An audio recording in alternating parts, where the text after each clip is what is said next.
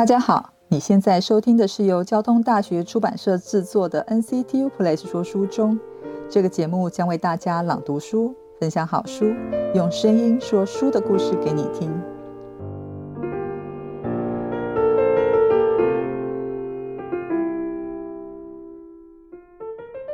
大家好，我们今天的单元是重磅阅读。好，那我们今天非常高兴，我们来介绍一本书。这本书呢，名字就叫做。罗伯特玩假的，然后它的副标是破解机器人电影的科学真相。为什么罗伯特会玩假的呢？那罗伯特代表又是什么意思？哦，那大概就是我们一般谈的机器人啊，robot。那我们今天非常高兴邀请到这本书的作者，好，我们交通大学的杨谷杨教授，欢迎杨老师。大家好。好，那那杨老师，我们今天今天就是来帮你介绍这本书吗？这本书我必须老实讲哈，我拿到的时候真的非常的高兴，因为我们上课经常会用到很多电影的题材来教科学跟科技的东西。好，然后这里面举的例子真的是太丰富多元了。好，然后我每次上完课检检讨里面几个例子，介绍给同学们之后，他们都很喜很希望能够按图索骥，就把每一个电影都把它调出来看这样子。所以杨老师，你平时就很喜欢看电影是？我我其实还蛮喜欢看电影的，真的。嗯，你只看机器人电影吗？当然不是。不过机器人电影，我认为因为跟我的工作有点关系，我可以有一个名正言顺的理由去看机器人电影。那我早期甚至觉得，只要有机器人电影，我都应该要去看。我有这种心态。那现在机器电影真的太多了，而且真的是有，你可以讲是良莠不齐。所以最近我会选择我认为比较比较值得去看的电影去看。哦，真的。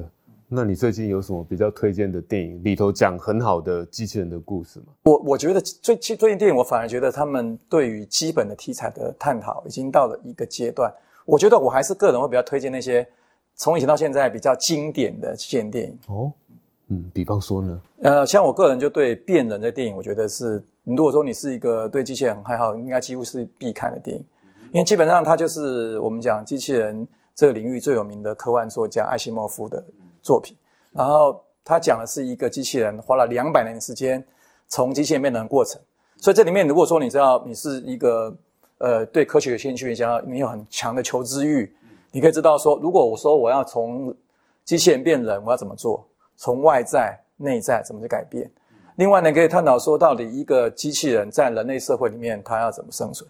那最终你当然会，你可以回来反思，到底人跟机器人的界限在哪里啊？人之所以为人，人之所以珍贵的地方又在哪里？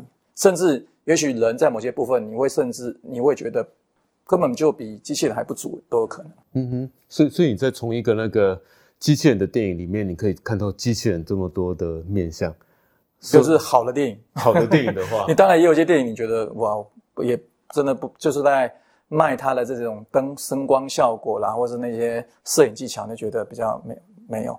如果说我可以这样讲，就是。我喜欢他有些探讨一些比较人文关怀，或者说你有些跟我们的一些成长过程一些互相牵连的脉动，我会觉得比较不是单纯只是科技，我就觉得比较有意思。哦，OK OK，我就记得在这本书里头哈，其实它有一个单元，我看完之后印象真的非常深刻，就是在讲日本老年化社会，然后他们发展出很多机器人来服务老人家的生活。那我记得你在里面也就提到过一个案例，就是说为什么日本人哈他们会花那么多的精神在做各式各样的机器人，尤其其中有一种是照护型的机器人。那你好像里面提到是说，因为日本很爱面子嘛，哦，于是他们很怕说自己未来假如说自己比较没有办法的时候，然后那种非常困窘的样子还被别人看见，所以他们就很努力去。去发展机器人，所以你这观察的过程是这样吗？呃，我们大概有感觉，日本特别是有礼貌嘛，啊，其实觉得一个很有礼貌，通通常你会也会思考说，他是不是比较，其实有点抗拒自我保护，所以那部分比较强。我我会觉得日本对机器人发展里面有几个原因啊，第一个，刚才讲，刚才俊如谈到的是日本是高龄化社会，在全世界是排前面的，所以他们是真的是很需要一些辅助，嗯，这个这个地方有。另外呢，日本的科技是比较进步的，所以你有条件呢。如果说我想要机器人，可是我国家也没有那个财力，我也没有能力，那另外就是社会接受度。那日本的文化里面对于一些物品的概念啊，的确不太一样。他们的神道思想哈，当然我在这边我并没有太多的证据去支持我很多的论点，但大致上大家大概有个感觉，就是日本的确是一个对让机器人容易去融入人类生活的一个环境，其实是有的。然后刚才巨努科比提到那点，我觉得是我自己感觉，因为我在日本的大阪大学有去访问过三个月，我觉得他们真的是一个，真的是很怕自己做错事，很怕被别人看看好像自己不是很很光鲜亮丽那一面，但那面是其实是在的。他们就是那边对自己很自律的，就是然后希望别人的对吧？就希望别人能够好好的看待自己，然后自己不要说去丢脸，这些是有的。那你你作为一个需要人家照顾的一个老比较老年化的社会。那你需要很多的帮忙的时候，那你又怕，其其实他是外国人，他听不懂你的语言，你也很怕说他在面前失面子嘛，所以你要仰赖机器人是真的是有，嗯，所以所以你自己的研究里面呢，也会开发类似的机器人，在你的研究里面，对这个问到真是，我现在真觉得我当做我在做一些，呃，比较像是照护的机器人，我都当做自己要用的，因为很可能我们做完之后要用就是我们自己，这这部分是有的，哎，另外我要讲很现实的理由就是。呃，国家里面通常会把资源放在比较看到两个地方，像有些国家放在国防，因为他就是认为国家安全，或是说要展示国力；另外就是医疗。所以如果说很现实，从计划的考量，你是需要很多的经费，你就自然而然会把钱放在医疗。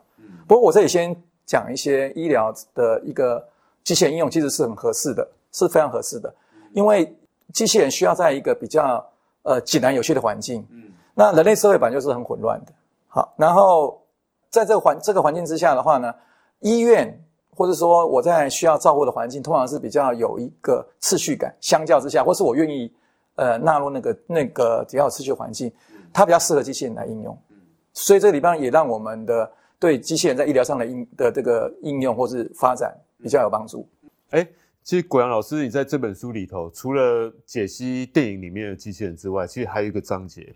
啊，特特别爱讲，我们最近的一些机器人的一个进展，其中有一个好像就提到说，假如有一天哈，我被推进手术房，帮我开刀的竟然是一个机器人，这到底该怎么办？好，类类似像这样的一个议题，你如何思考呢？我我刚才我们聊天的时候谈到说，我觉得机器人进军医疗其实非常合适，因为医院的环境是比较有一点持续性，然后我们在医院会配合很多的这个作为哈，这其实是蛮适合医疗机器人的发展哈。我所以我觉得有一天，也许真的开刀是机器人，也许那个时代也会到，因因为慢慢机器人越来越进步，搞不好他真的手术，他手比我们稳定嘛，嗯，然后他的感应器比我们多嘛，也许到有一天，只要你足够多的这个知识，也许要帮我们开刀。当然，我想目前为止，我个人不会希望说帮我开刀这机器人。不过大家可以放心，就是我们现在谈到的达文西机器人，现在最有名的机器人，一个动不动就几千万甚至上亿这样的一个一个机器人本身，它其实算是个遥控的一个设备。就是说，本身刚才讲过，我们利用机器人，它很稳定的手，然后它很多的感应系统，然后它可以做很多的辅助。但是还是人决定要怎么样来下刀。等于说，我们今天透过机器人作为我们的手。我们刚才提到说，常常我们在在做医疗，我们担心人的这个解析度不是很高，但是机器解析度可以一直的扩展，这本身就是很重要。然后它的它也可以做各种不同弯曲的角度的这种器械跟运动。这本身都是优势啊。那尤其达文西机器人用在所谓的这个呃微创手术，就是说我们今天希望人身上只要打几个洞，把器械绑绑进去，那本来人就看不到，医生看不到你的内在，所以医生是透过一个遥控的操操控。我觉得这有点像我们呼应我们讲，就是我们把机器人当做一个很好的合作对象，能跟机器人互相合作来完成一个手术。我想目前为止，目这个方式还是一个比较好人跟机器人合作的的领域，而且我也可以想象未来一定有更多的。呃，医疗机器人会出现。那台湾在这个领域上也也很卖力。我我今天我在文章上有特别提到说，其实我们台湾也会在这个领域慢慢扮有一个部分。也许不是完全机器人是我们做的，但是某某些部分的一些设备，也许我们也可以进来。那我们对我们在医疗上，比方台湾有健保，这些都是很好的一个优势。我们可以用这个机会把医疗机器人部分再好好做发展。所以古阳老师，你那么喜欢看电影哈？你曾经因为看某些电影，然后看到里头的机器人，于是对你的研究刚好有一些新的启发吗？我本身倒是没有那么近，说看到一个电影哈，因为我觉得科幻电影通常都走的有点远，天马行空。但是我的确听到一个例子，就是国外一个老师去看了电影，他去看了《异形》的第二集，那看到一个那个女主角穿戴了一个机器人去跟异形打打架，好，那这个事情本身呢，他就真的把这个灵感带回去，然后后来就做了穿戴式机器人。那这样这个这样的一个故事，我就写在这个文章里面。这的确真是个例子，就是其实我我我常常开玩笑说，这电影显然科幻的不够猛啊，所以就就变成说有办法被实现。反过来讲，真的有可能从电影找到灵感是有的。那我呃我在里面也谈到几个例子，但就是跟这个相关。然后那个例子我特别是写在《异形》这个电影里面，也谈到这个事情。哦，比方是什么样子的一个例子？像我们都很想说借借重机器人嘛哈，那你可以想象机器人要独立自主完成很多事情的话，其实蛮困难。所以一个方式是人跟机器人合作。那合作的方式里面呢，一个就是穿在自己身上，你就是等机器人是你的一部分嘛。那这一部分你就需要人跟机器人要能够好像合而为一，你怎么样跟他能够呃，他你的想法能够传递给他。那这个想法本身就很多的功能上可以应用。你比方如果做个机构能适应我们的行为，如果把人类的一些想法，那个脑波的一些讯号能够连出去，这本身就有很多可以发展的。那像我在书上就会特别以这个为例子。那如果说人跟机器人合作，我是用遥控的，就是它不是跟我在一起。那这个事情，比方说像福岛核灾。他有个灾难，那我人不要去。你派机器人去，你也不放心。你可能用遥控方式做。这个我其实也有在里面用另外一篇文章去写它。基本上，我我我大概写这本书的一个用意就是，我希望从电影里面去找到一些科技是跟我们相相合的。那这个这样的一个电影能够吸引同学兴趣之外呢，我们可以思考一下它里面的科技是不是可行，然后它到底有哪些重点，然后它会跟我们的生活上产生什么样的一个互动跟影响。这可能是我的一个企图了。对啊，我记得这本书里头也有提到，像日本会开发那种可以演戏剧的机器人，或者是甚至到百货公司去卖衣服的机器人，对不对？那好像古阳老师也跟我们提到过，哎，台湾现在好像也有人把机器人运用在一些卖面啊或什么之类的，有吗？有这样子的案例吗？那么也对，就是俊老师讲的，就是其实蛮多这个。我那时候到日本，在二二零一三年去，呃，大大阪大学拜访，刚好就是因为那那边那个那边的老师平田知作老师，他是个导演，然后石耀老师他是做机器人人形机器人的一个一个大师，他们就编了一个舞台剧叫呃三姐妹的机器人版啊，然后这这个这这个表演当年度就来到来来来台湾表演了，所以我就观察这个表演的过程，那我把这个过程也写在。这里面的过程，那的确，你一个机器人来演舞台剧本身会面临很多挑战，那也很多很多有趣的地方。那导演本身他希望能够借由机器人在我们戏剧上的展现，有点像去让我们去有点感受到说，未来如果机器人生活在我们的生活当中，那我会产生什么样的事情？因为它有它的特色嘛。那我们有的想法。那另外他暗示说哈，也许我们大家要有个心理准备，有一天也许真的某种形式的机器人就在我们的身边出现。那时候我们怎么面对？这是这个戏剧有趣的地方。我我我就是把这个过程，然后因为我是跟着这个剧的它的排演到台湾过程，我在把这过程中的一些我的感想也也写篇文章。对我我记得台湾现在好像有一个艺术家黄黄奕，对不对？他是跟那个工业型的机器人跳舞。对，这个你有看过吗？有，呃，黄奕真是很有趣的一个年轻人，他以前在云门舞集嘛，哈，那他就是很很喜欢呃工业机器人，他他还跟库卡库卡是。很有名的德国制很有名的机器人，它其实是个非常在业业界很棒的一个机器人。嘿，那呃，本身黄奕的演出我我有去看过，然后我就我也把这个黄奕的演出的这些里面需要的部分，我也写在这个书上。其实其实那个黄奕他本身对于写程式很有兴趣。真的讲哈，我要说他的这个机器人在他电影他的这个舞作的角色，其实有点像完全是只是一个他操作对象。他并没有说我去善用了机器人有一些什么人工智慧等等哈，所以他可以编排什么？他不是，这完全是黄奕自己的创作。可是他希望机器人跟他搭配，所以他就要去写那个过程。他说他常常几分钟的时间需要写几个小时，然后那个那个剧其实还是非常非常的艺术了。我要承认哈，以我的水准，我去看那个表演呢，我觉得对我来讲是很大的挑战，就是真的，因为又是古典乐嘛，然后那种现代舞的那个舞作其实是蛮好睡的。但是我 本身对我是很很好的一个一个。刺激的，就是真的。你就这样回来讲，你人跟机器人跳舞还是有点特别，因为机器人就是很强壮，然后很干脆，然后跟人这样对比，我觉得还是因为艺术家的敏感度了，就是他们常常会看到一些我们也许没有感受到的东西。他他领略的也许还是那种，有一天也许真的艺术领域就是会有机器人来，那我们怎么跟他相处？他怎么样的一个表现啊？那我很希望我能够继续在相关的这些文章能够去写到黄奕，然后他真的是一个很特别，又懂艺术，又喜欢写程式，而且可以写好几个小时，甚至几十个小时不累的人。哦，非常特别。嗯，不过你后来睡着了，不是？呃，我是说很 以我的水准，哎对，这很好睡。不过特别强调这一点，所以你还是保持清醒，就对。是呃，我至少还好好看机器人。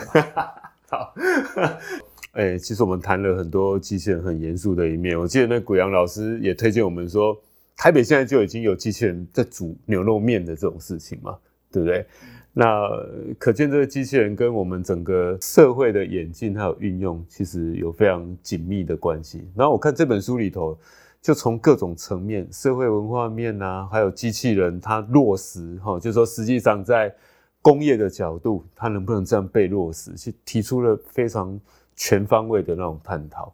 那我就很好奇啊，比方说，您在看各式各样的电影里头，有没有觉得有特别瞎的这种机器人电影？就说你一看你就觉得这根本不可能会发生啊！呃，我应该讲有的电影就是拿机器人当幌子哈。我我其实很喜欢林濑雅这个演员，日本一个演员，他他演了一个我的机器人女友。你会你发现那电影里面跟机器人关系真的很薄弱，因为他是名导演，然后名演员，然后我当然就依照我的惯例，我应该要去看这样一部电影。可是从头到尾都不晓得为什么这个电影跟机器人有关系。然后他这个那个女主角还是有点失控，未来可以乱跑来跑去，对我来讲就有点混乱啊。啊，你昨天讲有很奇幻吗？他应该说他想讲一个呃机器人跟人之间的感情的相关啊。那我当然我没有睡着了哈。那那这这但是这个过程的确是让我觉得说这个电影到底想讲机器人什么？或者说他现在讲讲一些呃很特殊的一种感情的形式嘛？对我来讲，就至少以机器人来观来看的话，他并没有去碰触到机器人的一个特色，去讲到一些。呃，人跟机器的关系，我觉得这点对我来讲是我没有进入的电影。当然，电影也许有一些我没有看懂的部分嘛。啊，像这种，我会觉得不但不能说它瞎，是说它跟机器人什么关系啊？我其实个人很很希望有一些属于华语世界的机器人电影。可目前我们大家可以想一下，并没有这样子的。其实这本书上，我很想，我很努力的要写一个我们属于我们的故事。那可是我真的，我我要跟大家讲，我卖力了。我最后选的电影还是。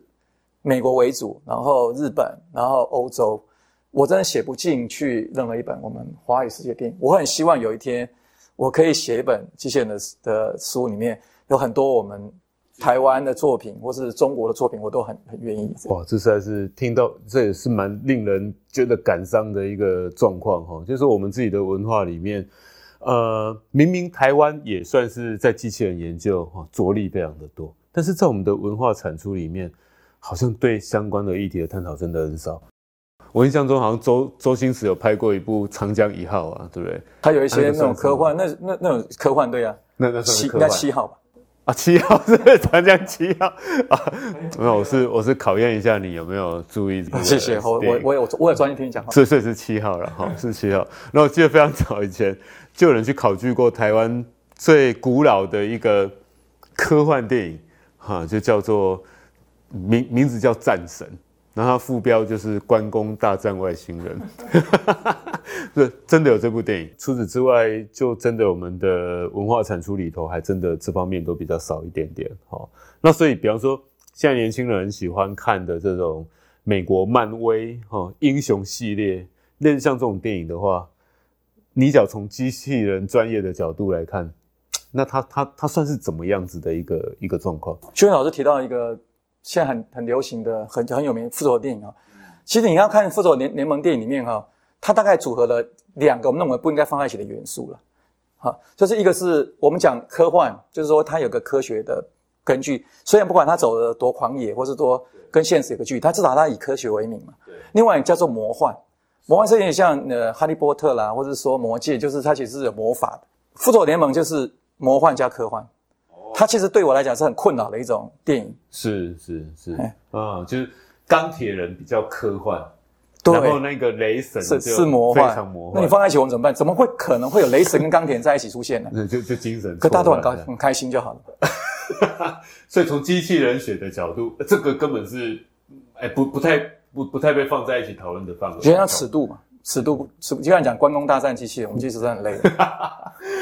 我们怎么评判这个事情？混搭混搭，我们这个时代混搭啊！我记得在这本书里头，我曾经对一一部电影觉得里头的分析非常的有意思，就是我们那个年代都会看的《机器战警》，然后听说最前阵子好像有出一个新的版本，然后对于你的分析，它有出现什么样的不一样吗？嗯，我先讲一下啊，我我们的年代没有一样哈，所以我我我还 我还是比你看比较比较老的电影哈。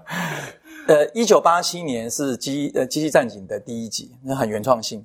那原创性的电影通常就是刚开始就是也许卡斯没那么强，然后设备没那么好，但是它会有一个很好的那种对于一个事物的感觉性。所以我其实我我我个人非常喜欢机器战警。那当然它基本上也也符合机器机器人电影里面的这些暴力暴力的部分。我在书上写的特别写的说，一个一九八七年电影，它到二零一七一四年又在重重拍它嘛，可见这电影是。被这个好莱坞认为是一个值得重拍的电影，原来精神是有个不一样感觉。那重拍的时候，其实基本上我们大概可以预期，它一定资本变多，演员会变比较知名度比较高。但是一个很有趣的地方是，它在重拍过程中，它基本上的设定都一样，可是有点不一样，就是在第第一次拍的时候呢，其实那个男主角那个墨菲警探，他其实是死死掉了。然后到了重拍的时候呢，那个莫战警没有死。这种设定是很大很大的差别，就是一个电影怎么会说一个死从死掉变没死掉，这是很大差别。但它其实呼应了一个状态，就是人工智慧的发展。在一九八七年的时候，人工智慧并不是很发达，所以那时候他拍的电影为什么要做个机战警？是他想要做一个机器，机器人很厉害，可是他需要人类的脑子来作为一个他的主宰，所以他需要这个末尾警探死掉来搭配他。可是到了二零一四年。其实我们都好像离我们家很近嘛。我们认为人工智慧其实很棒，像我们看到的高铁啊、那自驾车各种的领域，都觉得人工智慧是非常强。所以这时候我们要人跟机器人结合的一个目的，已经不是要那个脑子了，我们要的是那张脸、那个形象，就说是人，而且是一个让别人很敬仰、很佩服的警察，来作为一个战警，然后它有一个机器人能力，可我们这样想。所以你看，那个电影本身也有这个部分。如果说我们观察一个电影的过程，你甚至看到这个趣味，就是说它其实在会随着科技的演进，它其实个有个变化。像这样的电影，我就认为是你看开始就就问我的，我认为这这些电影就属于比较经典，就它真的有反映到一些时代。然后那电影有些有看有看到一些我们对于一个社会的期待。其实我在写这个书的时候，也很希望说，不是只是在讲技术了，我就讲应该讲说。一个机器人的技术在我们的社会中产生什么影响？然后未来有可能什么样的发展？或者说，我们看到一个新科技来，不是只有都是正面的，也可能有反面，有各种的影响，甚至说会改变我们跟人的关系。这东西是我真的觉得有兴趣的。啊，这很有意思，因为这两部电影哈，它时空上大概相差了哎有二十年了，超过超过二十年。对，哦，然后这二十年的科技进展其实发生了很多改变。是，好，所以。即便它的某一个电影的精神还在，好，但是它里头的科技的进展却足以让它发生某些意义上的转变。嘿，所以，我我就猜这两部电影，假把它放在一起看，应该可以蛮有趣的，看出很有趣、很有趣的东西。对你，你看到真的是蛮好玩。你要问我，真的讲，有时候那个原创性是真的是让你觉得很很重要的。虽然你觉得整个技术啦，什么各种各种的那个场景，好像现代一定比较比较炫。可是觉得有那种原创力量，所以我们佛盖讲，有时候我看机器人，我常常会想到说，其实重要哈，重要东西还是本质啊。就是我们看到很多东西，不是只有表面。当然，这个不见得从电影看到的这种感觉，就是慢慢你会觉得人跟机器人关系里面，可能可以让我们一些反思一些人的特特异之处，或者说我们应该重视的是哪一部分。没错，没错。其实，其实以前我都以为说台湾的民众不喜欢看科幻片。好，其实我曾经去做过某些调查，就发觉说。其实没有啊，我们只要去看每一年哈台湾十大卖座的电的电影，当当然这十大卖座里头，像近几年前十名全部都好莱坞啊，哦，那中间会有一两部的韩国片，那这这好莱坞片里头，其实多数都是科幻片，或者是刚你讲那个奇幻加科幻，好，所以台湾的民众并不是不能接受这样的题材，甚至是喜欢这样的题材，那，只是很可惜我们自己还没有做出这样的东西来，好，那。呀，这这本书里头的很很多案例很有趣，像最近那个骇客任务，它有数位修位版，不，数位修复版。对啊，然后听说有人跑去看，他不晓得那是老电影，而且看完之后才发觉，原来它是一部老电影，只是它被数位修复了这样。而且他宣称要演一个最新的骇客任务，就最新一集。那也可以看看，哎，大家都变老了嘛，演员都变老了。然后你刚才讲那时代时代的精神有点变了，所以我也我很期待他会怎么来看待。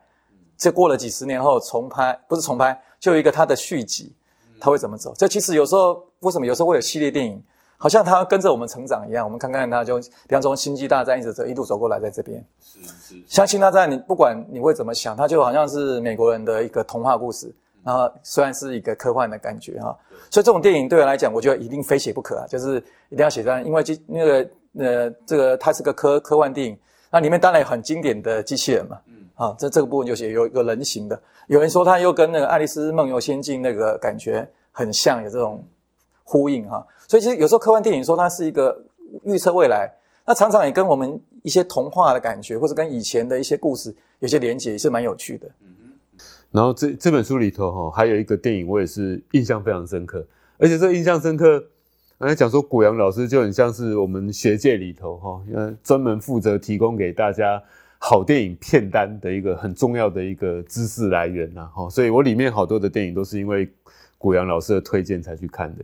其中那个《机器人与法兰克》，哈，这好像在呃一般台湾主流市场并没有非常的 popular 这样子哈，但它里面的内容真的十分有趣。他在讲，就是说在未来的这个世界里头，假如说我们啊跟机器人机机器人已经到我们的生活里面去服务我们，甚至服务老人家。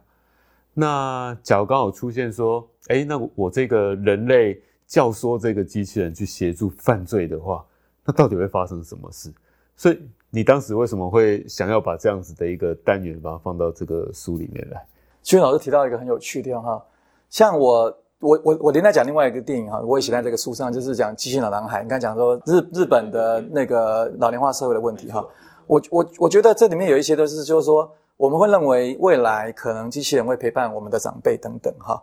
那我我觉得我这两个电影我写的原因是因为一个，我觉得很特别是说，呃，台湾社会对于一个跟老龄化有关的议题，好像比较比较避讳，就比较不愿意去面对。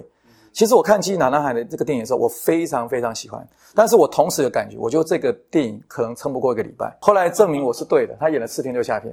那那当然一个原因是背景是说，因为日本的毕竟对机器人的想象跟科技进步，我们大概我们机器台湾人有一部分是很务实感，就是它是一个类似电器行，然后因为本来参加机器人比赛，机器人坏掉，找个人来化妆成机器人这样的背景，这个对我们来讲，这个太胡扯了吧？嗯。可是，在日本的社会，可能他们也许认为这个是很搞笑，但是他认为说，诶，大家都想做机器人，那机器人可能从电器行做出来，也有可能有一种这种。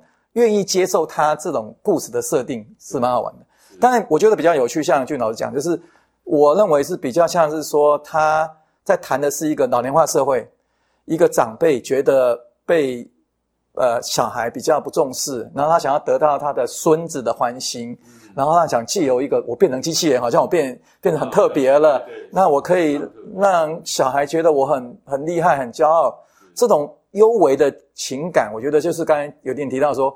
机器人作为一个中介，然后怎么样改变我们的社会关系，跟我们跟人跟人相处的？那机器人反客就另外一个一个部分，其实它也是像老年人社会。我是一代神偷，我现在不行了，那小孩觉得不行怎么办？把机器人丢给我，然后叫我跟机器人在一起。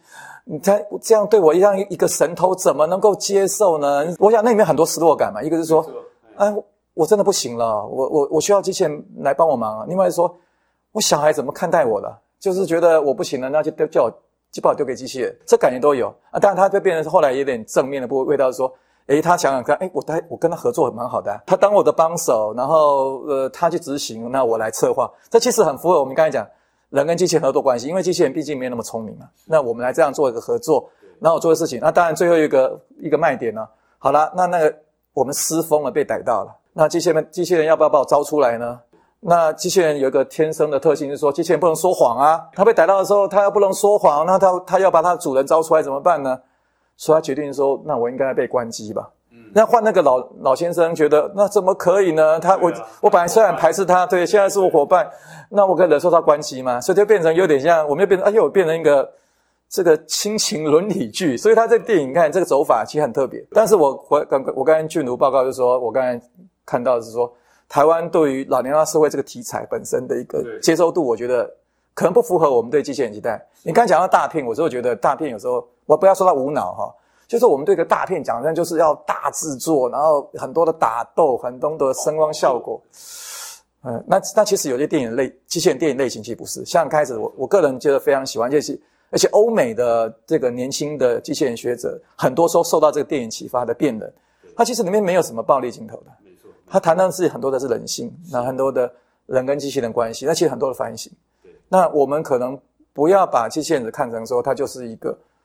变形金刚那种类型一定要是很多的声光爆破、打斗。没错，像我们刚刚谈到的这两部跟老龄化社会有关的电影，那看完之后都有一股那个淡淡的哀伤啊。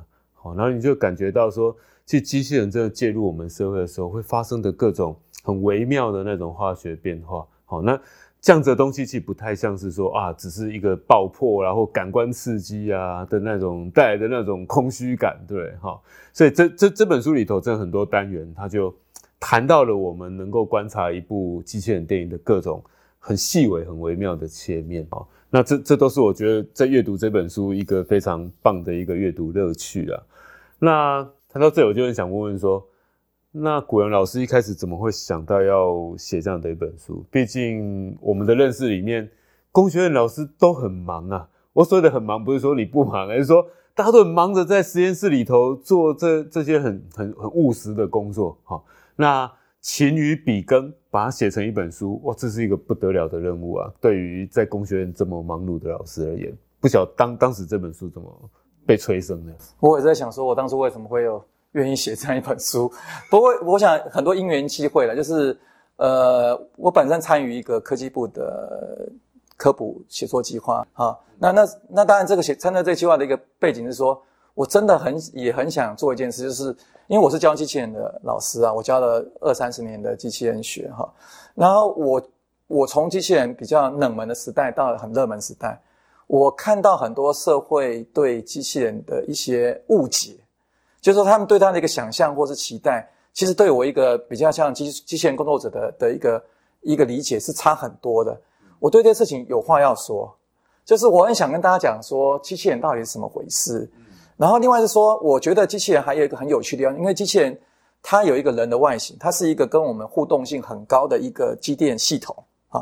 你看我讲成机电系统，比方说我不认为它有什么人性啦、什么生命啊、意识，但是不管怎么样，它是一个跟我们互动性很高的系统。它超过电脑，超过手机，因为它具有所谓的智慧跟一些移动能力嘛，所以这部分是很重要的。那我觉得它事实上，即使它没有意识、没有感情，但它在我们的社会里面呢，它可以产生很多的呃一一个很多的化学效应。我觉得那种那种是很特别的，所以我就利用呃我对电影的喜欢喜爱，然后把电影里面这些因为这个机器人科技进到一个一个社会的脉络。去讲它的技术，然后讲它产生的影响，大概这个想法。是是是。然后后来好像古阳老师也把这门课运用在通识课程的的教授上，是不是？对，因为呃，我想学生可能在一开始要接受这种很这高强度的数学跟那些公式的时候，可能有一个背景很好一点。就比方说，我对或者甚至说我是对不同科系的同学。他们对机器人有兴趣，我们把机器人的基本的观念传出去，然后我们从科幻电影，左手像在电影这个书上一样，我们就从几十部，我我认为是比较有有点能够说一些话，比较有一些呃诚意哈，跟一些跟你的这个观众互动这样的电影去写它到底产生什么什么影响，这部分是我想要写的哈。我觉得我没有像俊老讲讲那么好，就是我观察到各个面向，我可能就是对一个一个一个机器人。它在一个它的功能在这个社会上产生影响，一些有感而发，然后他大概会怎么样？我一个想法，我现在还像是个人的理解了哈。但是我希望这样的一个写作过程中，里面的科技部分要够精确，是，然后它可能产生影响，我们要比较周延的去探讨各个可能的面向。嗯，那这本书出版到现在哈，就说你自己感觉到它受到的这个 impact 怎么样？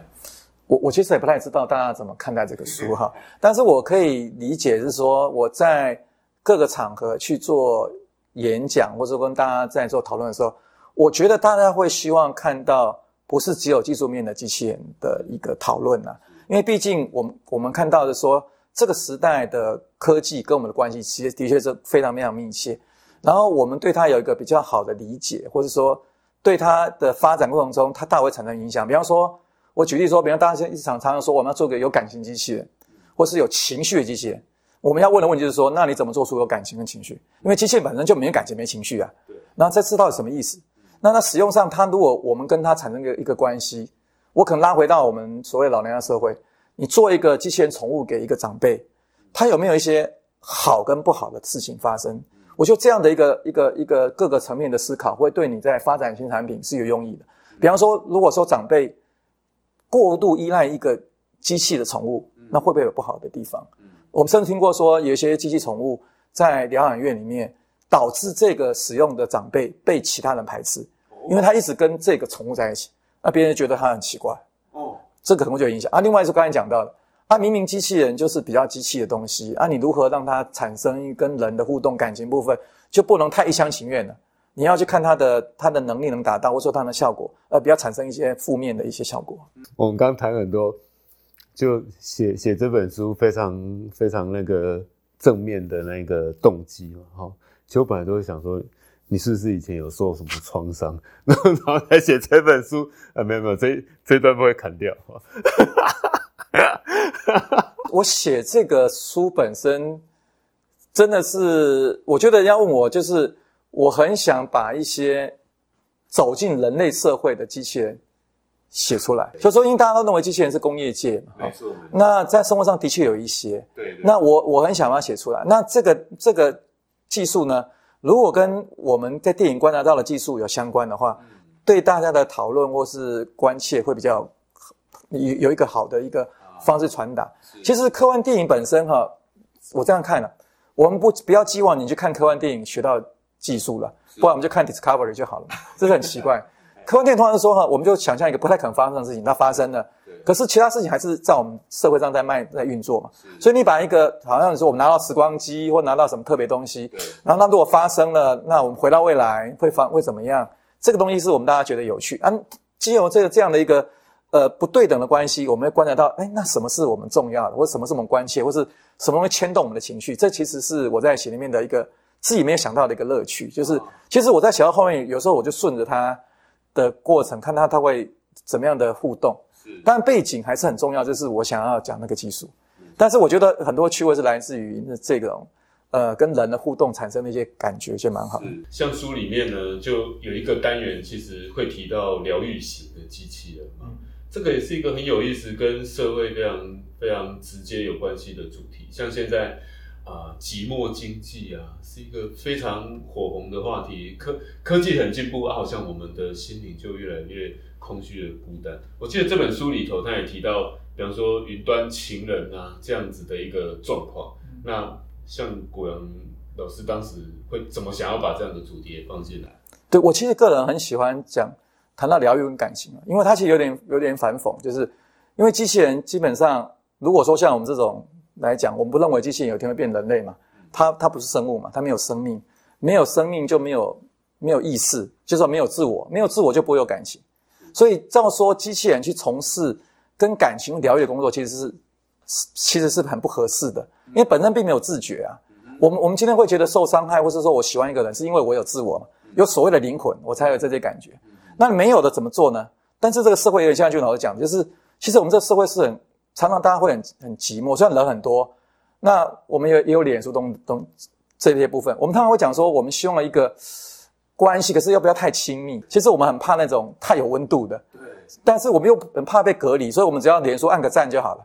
因为那时候就是有感有反应，那你不要太理我这东西。所以要让机器人产生一个空间呢，就是我也许有一个呃宠物，可是它也不是真的是那种有生命的，可是它有回应哦，那个回应蛮好玩。所以说。以技术面来看的话，就是我可以做一个机械，它可以观察我的、我的、我的行为，然后它产生它的、它的阴影的行为。那这个行为当然，当然你会觉得它它就不是自己成自己真正有那样的一个内心有这样的一个感触嘛。可是有时候我们在某些情境之下，哎，这样就很好啦。或者说我们这个社会真的大家忙得忙得不得了，如果这样东这样的一个机器宠物去做一些事情，其实也不不见得很差。那云端情人当然更夸张了，那它是跟 AI 谈恋爱，他根本就跟城市也没有实体啊。那可是有一天会不会我们也到这地步呢？你想想看，这个这城市严格讲，我们跟手机，手机严格讲也是这个城市嘛，一个荧幕，跟电脑也可以密切很密切啊。那你透过它的网络也无远佛界啊。那而且未来的话，它也可以连累到很多的知识反应。那甚至它只要配配上声音，我们就很有感受。其实有时候是我们是能够沉浸到那个环境就重很比较重要，就是它本身无心，嗯，但是我有感触，嗯，这样就够了。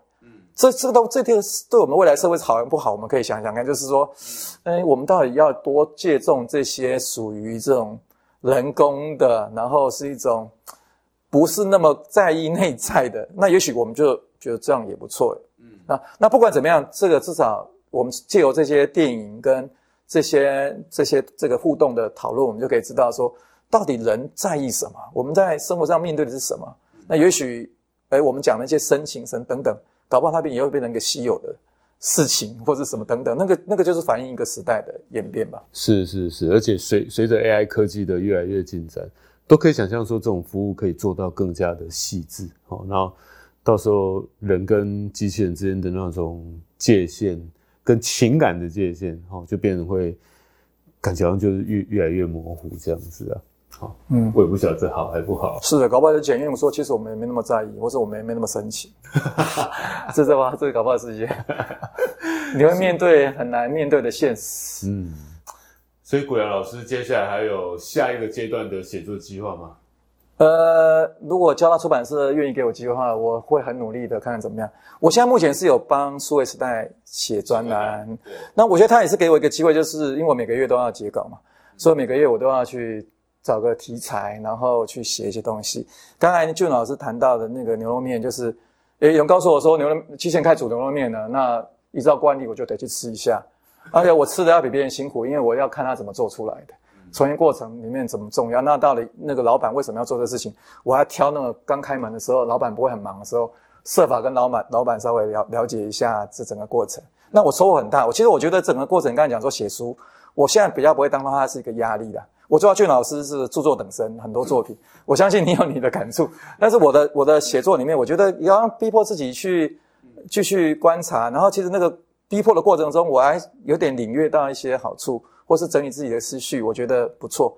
我希望有机会，我还是能够继续我的写作生涯。哦，太好了！所以很希望罗伯特玩假的他未来还会有续集。哦，我们我们引颈期盼呢，因为每年都会出这么多的科幻电影。其实我们都很希望说，哎，假如真的每次古阳老师都可以出来帮我们解析一下每一部电影背后，不管是它的科技或社会文化之间的关系，我觉得那都是一个非常有意思的一个事情啊。好，我们今天透过这本书，我们看到了好多机器人发展的现状，还有它在电影里头所展现给我们的那个样貌。那古阳老师可以再帮我们谈谈说，呃，你的预你的预想里头。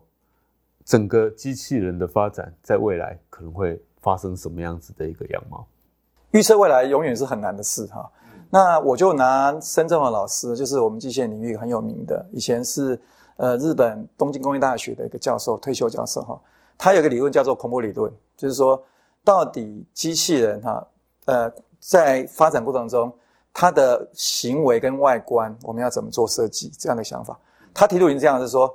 如果一个机器人的外观或行为很接近人类的话，应该越来越亲近吧？可是很特别哦，当你亲近到个阶段，哈，很像那个阶段，可是还没有完完全像的时候呢，你反而会觉得很恐惧。这这个其实是有的。比方说，一个一个像玩偶的，你可能觉得很亲近，可能还没有很像。可是它变成僵尸，它很相信人类，可是你觉得很害怕。就是从你从像到呃不像到像过程中。要像不像那个那个过程其实是很恐怖的，这叫恐怖股。那我们机器人发展过程中就是越来越让越来越像。那我们想问的问题就是说，那我们的发展过程中有没有可能可能跨越恐怖谷？就是我们做出个机器人，比方说我们今天我突然发现 访问我的俊老师竟然是机器人，这种事情应该蛮难的。就是说俊老师这这样的这这么有风采的，绝对不不可能是机器人化妆的。不，可是去充电一下，插头在哪里？没，如果说有一有一天有没有可要做出一个真的像人类一样的机器人，没有办法没办法被你呃认出来，它它可以通过所有的图灵测试，应该是很难。就是我发展过程中很难。那我觉得我自己认为说要到那个阶段，就是机器人真的像人类到无法分别，我觉得非常非常难，很难。另外是说，呃，我认为一个地方不太容易跨越，就是说机器人它就是没有生命嘛，它就没有意识，没有感情。所以你问我未来发展，我会觉得说，机器人可能还是比较难取代那些需要一些感情，比方说艺术领域，我觉得应该是蛮蛮难去跨越的。哎，我觉得应该蛮难，因为属于人类，比方说。你要做一个很好的曲子，画很好的画啊。那但是反过来讲，是说，呃，也要看人类啊。但是我们有时候你会发现，说机器人做的曲子，或是他画的画，还很受欢迎，甚至卖的很贵，怎么办？他机器人通过一些这个征文比赛的奖项，那到底知道是什么回事啊？就是我们对于这个事情怎么看待？但不管怎么样，我觉得你要有预测的话，我觉得，我觉得机器人应该没办法像人类。然后它要取代我们，应该也会比较像偏向于一些比较自私的活动，比较难去取代，像是这种需要很多的心灵的反应。所以，我们跟机器人相处的方式呢，我们大可放轻松，把它当做一个很好的合作合作伙伴。啊，当然我们要要要去预防有一些人一些奇怪的人去使用机器人来对付我们，但是本身它本身它不会有一个想法，它主动要来。伤害我们，或是说取代我们，其实是不是不会有这样的一个起背景？那我们可以借由认知它本身的特质，然后去善用它的特色，然后彼此合作，那让我们的生活越来越好。可能是我这样想。那我在这本书的结论，我大概以也是以往这个方向来做一个比较正面的 ending 啊。当然，每个人对呃机器人或者是说人工智能未来都有不同的想象，但是我个人会认为它的本质上应该是。不至于会发生比较负面的部分哦。OK，所以感觉古阳老师还是给我们啊人类跟机器人的互动关系，诶勾勒了一个蛮光明的未来。我是这样希望的。哎，对对，我希望我跟我访问的是真的是人啊，真的吗？那 我们要不再我也希望我是这样。那我们就拭目以待，看啊是不是整个机器人的发展就会像古阳老师在这本书里头。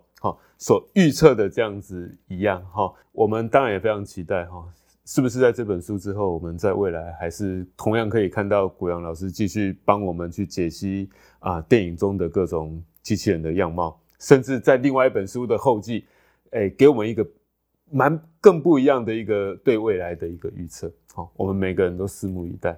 那我们今天的重磅阅读就到这个地方，所以还是请大家好好的支持这本好书。那我们今天就到这边，谢谢，谢谢。